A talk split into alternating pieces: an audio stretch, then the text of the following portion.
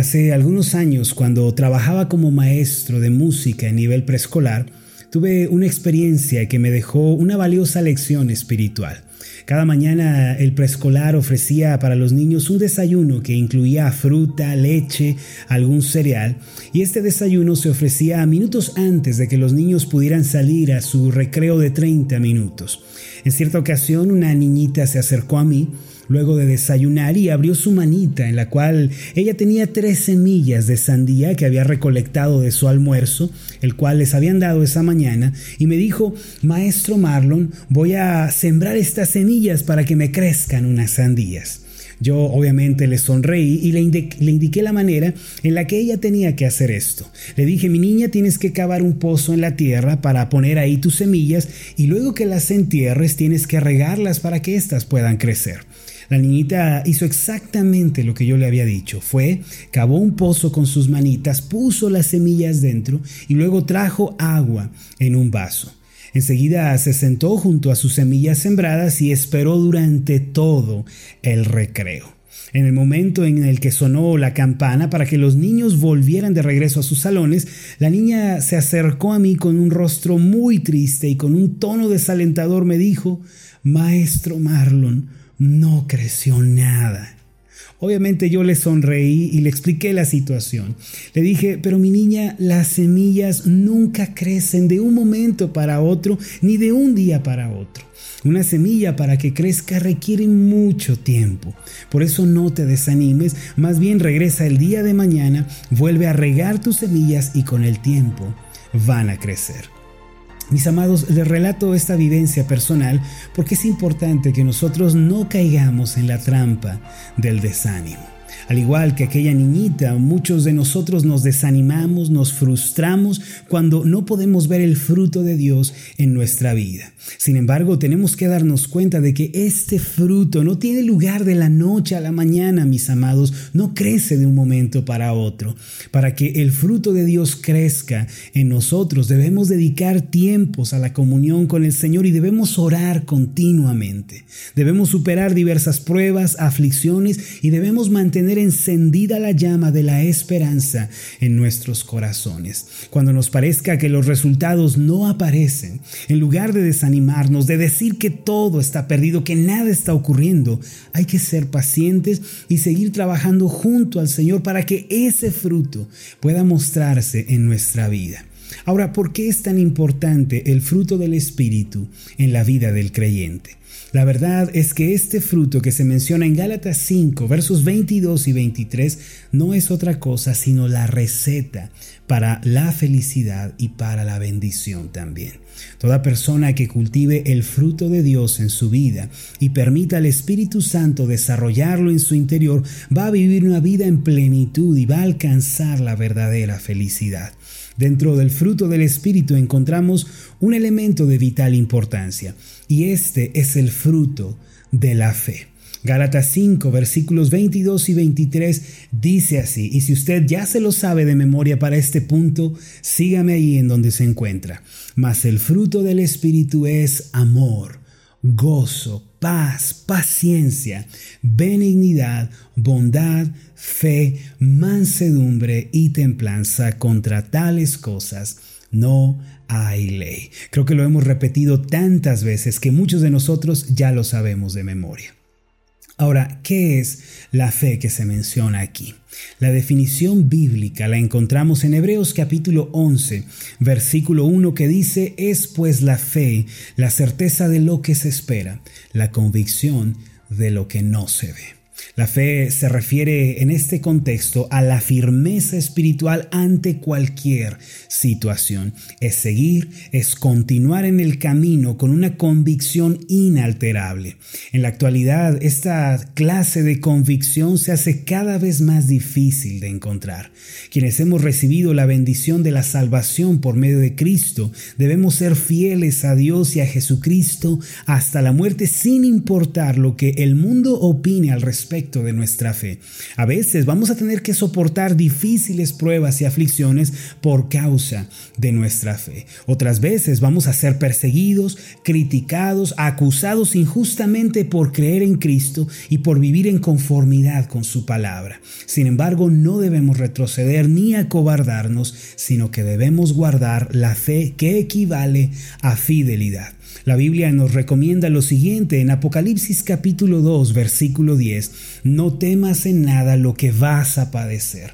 He aquí, el diablo echará a algunos de vosotros en la cárcel para que seáis probados y tendréis tribulación por diez días, sé fiel hasta la muerte y yo te daré la corona de la vida. En pocas palabras, Dios nos dice en este pasaje que la fidelidad en la vida cristiana es un elemento de suma importancia. Él quiere que nosotros seamos fieles a Él, a su palabra y a su plan. Por lo tanto, no debemos dejarnos sacudir por el entorno o por las circunstancias presentes.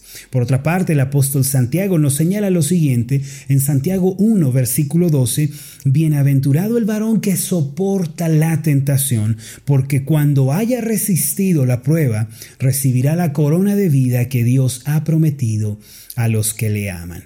Aquí la expresión los que aman a Dios es una cualidad que se compara con soportar la tentación y con resistir también la prueba. En, pocas palabras, eh, los que aman al Señor se distinguen por su fidelidad y por su resistencia ante la prueba.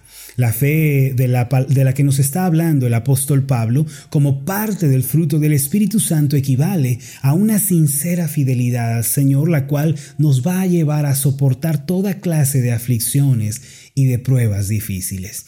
Debido a esto, quienes se mantienen unidos al Señor en una profunda comunión y en ese compañerismo cercano pueden dar el fruto de la fe, la fidelidad, en su corazón. Tales personas vienen a ser fieles a Jesucristo y a Dios mientras están en este mundo, sin importar la opinión de las personas, la persecución o incluso que sean acosados por su fe.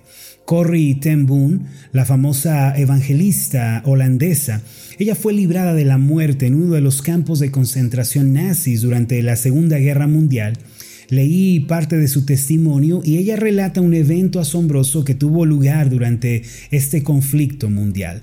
Ella dice que el cristianismo fue tan severamente perseguido por la Unión Soviética al punto de que los creyentes debían reunirse para adorar a Dios en lugares secretos como bodegas, sótanos, incluso en las azoteas, eh, agachados. Y un día mientras los cristianos hacían un servicio de adoración secreto en una bodega, varios soldados del ejército rojo armados con ametralladoras abrieron a patadas la puerta y atacaron por sorpresa ese lugar en medio del servicio. Todos los cristianos fueron puestos de rodillas con las manos en la nuca mientras les apuntaban con las armas. Es importante resaltar que aquellos que eran descubiertos en la Unión Soviética realizando servicios de adoración eran enviados a Siberia, un lugar de interminable sufrimiento y agonía. Fue entonces que los soldados le dijeron a estos cristianos, ustedes van a ser sometidos a juicio sumario en un lugar designado. Si alguno de ustedes quiere negar y repudiar a Jesús y así salvarse de este juicio, dé un paso hacia adelante. Ahora tienen la oportunidad de evitar la muerte. Algunos de los que estaban allí se pararon y de inmediato dieron un paso al frente. Sin embargo, la mayoría de aquellos cristianos permanecieron arrodillados y palidecieron, pero siguieron firmes en su convicción. Tenían que decidir si morir por amor a Jesús o huir como los otros para salvar sus propias vidas. El silencio era mortal mientras estos soldados esperaban. Una vez más, estos soldados gritaron, les daremos una última oportunidad. Si alguien quiere vivir, póngase de pie y salga rápidamente. Los que sigan pegados a Jesús, prepárense para morir. Dice Corrie ten que nadie movió un solo músculo, ni aun los niños ni los adolescentes que estaban en ese lugar. Entonces todos los creyentes bajaron sus manos y comenzaron a orar preparándose para morir. En ese momento los soldados echaron el cerrojo de las puertas de la bodega y se dieron la vuelta. arrojaron sus rifles al suelo y dijeron, hermanos, nosotros somos cristianos también como ustedes. Vinimos aquí para asistir al servicio de adoración a Dios. Tuvimos que portarnos de esa manera porque temíamos que hubiera algunos falsos cristianos entre ustedes. Como los falsos creyentes ya huyeron, no tenemos que preocuparnos por ser denunciados. Sabemos que ustedes son verdaderos creyentes. Ya podemos seguir con el servicio y podemos adorar a Dios libremente en este lugar. Amados, siempre se puede distinguir lo falso de lo genuino y la manera de hacerlo es a través de las pruebas y de las dificultades. Aquellos que permanecen en Jesús a pesar de vivir situaciones adversas y aquellos que se aferran a Él en los tiempos de aflicción ellos son los verdaderos cristianos. La fe de nosotros, hermanos, debe ser una fe genuina y una fe sincera. Si somos pacientes, si no nos desanimamos en medio de la prueba y perseveramos en el Señor, Él será glorificado, su nombre será exaltado a través de nuestra vida. El fruto de la fe solo es concedido por el Espíritu Santo. Así que debemos cultivar diariamente nuestra comunión con el Señor para que ese fruto pueda crecer en nosotros. Seamos a partir de este día personas de fe, personas de fidelidad que superan la prueba, que se aferran al Señor aun cuando todo es adverso. No nos dejemos persuadir por la opinión de los demás, por la persecución, aun cuando ésta se viva dentro de casa. Más bien arrodillémonos, oremos con más fervor, pues un milagro está a punto de Vamos a hacer una oración juntos. Amoroso Dios y Padre Celestial, Tú nos llamas a ser personas de fe, de fidelidad y sinceridad delante de ti.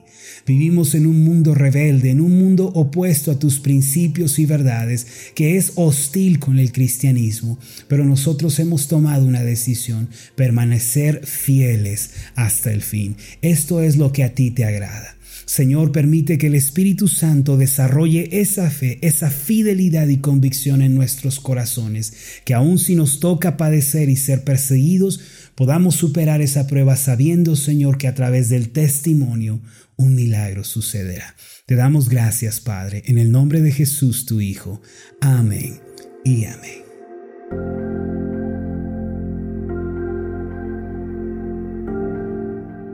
Hola, ¿qué tal? Mi nombre es Marlon Corona, soy el pastor de la iglesia Ascender en la ciudad de Zapopan, Jalisco, en México.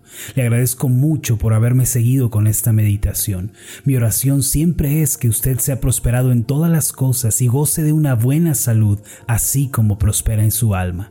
Lo invito a que ore por las meditaciones Ascender y le pregunte a Dios cómo puede usted ser de bendición para este ministerio. Las meditaciones Ascender son impulsadas y apoyadas por nuestros oyentes. Reciba un fuerte abrazo de mi parte. Que Dios le bendiga. Hasta la próxima.